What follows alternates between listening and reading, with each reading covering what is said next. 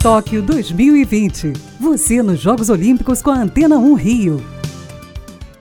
O Boletim Tóquio 2020 chega para vocês com uma bomba. O chefe do comitê organizador dos Jogos, Toshiro Muto, não descartou um possível cancelamento de última hora das Olimpíadas. Isso mesmo. Como a gente já disse aqui algumas vezes, o Japão sofre com uma alta de casos de Covid-19 e apenas 22,5% da população do país recebeu as duas doses de imunizantes contra o vírus. Além disso, cerca de 80 pessoas envolvidas com as Olimpíadas testaram positivo para o novo coronavírus. Muto disse que ficará atento ao número de casos e tudo pode acontecer nos próximos dias. A questão é que hoje à noite teremos o início das competições. Japão e Austrália abrem a disputa do softball e ainda assim existe a chance dos jogos serem cancelados. Então, até segunda ordem, faltam três dias para a cerimônia de abertura das Olimpíadas.